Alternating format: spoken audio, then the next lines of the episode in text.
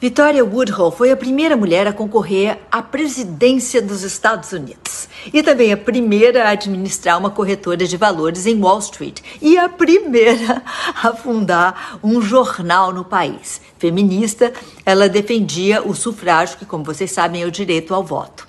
E o amor livre, que para ela consistia na liberdade para as mulheres se casarem engravidarem e se divorciarem só por vontade própria, sem pressão social ou interferência do governo. Victoria Woodhull nasceu em 1838 numa família pobre. Ela era clarividente e conquistou uma pequena fortuna prevendo o futuro. Conseguiu, inclusive, tirar a família da pobreza.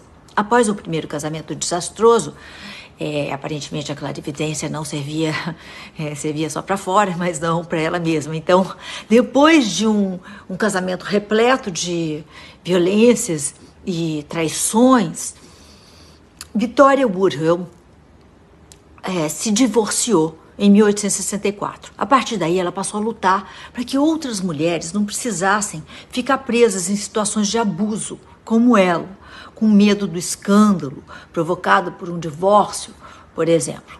Em 1868, as irmãs Woodhull é, mudaram para Nova York. Vitória via o dinheiro como uma forma de se proteger do machismo e, junto com a irmã, passou a investir no mercado financeiro.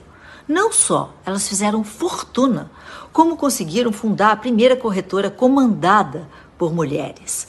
Com o dinheiro ganho em Wall Street, Woodhull virou a primeira mulher a fundar um jornal nos Estados Unidos. Semanalmente, ela publicava matérias esclarecedoras, esclarecedoras de, de, de, assuntos polêmicos, falando de sufrágio, da liberdade sexual, do vegetarianismo. Woodhull virou uma figura controversa e líder importante né, do, do sufragismo. Em 1871, é, 50 anos antes das mulheres sequer poderem votar, Victoria Woodhull anunciou a sua candidatura à presidência dos Estados Unidos. A campanha foi desconsiderada pela maior parte da população, mas chamou atenção para o sufrágio em si.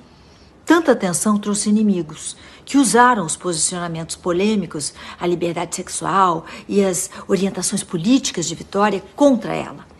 Em busca de um recomeço, em 1877, Victoria Woodhull foi morar na Inglaterra, onde ela foi amplamente aceita pela alta sociedade, sendo reconhecida por seus ideais progressistas e pelas atividades filantrópicas. Nos últimos anos, Victoria Woodhull dedicou a maior parte do seu tempo à escrita, assim como à administração da escola fundada por ela. Ela fez isso com a ajuda da irmã e da filha. Victoria faleceu em 1927.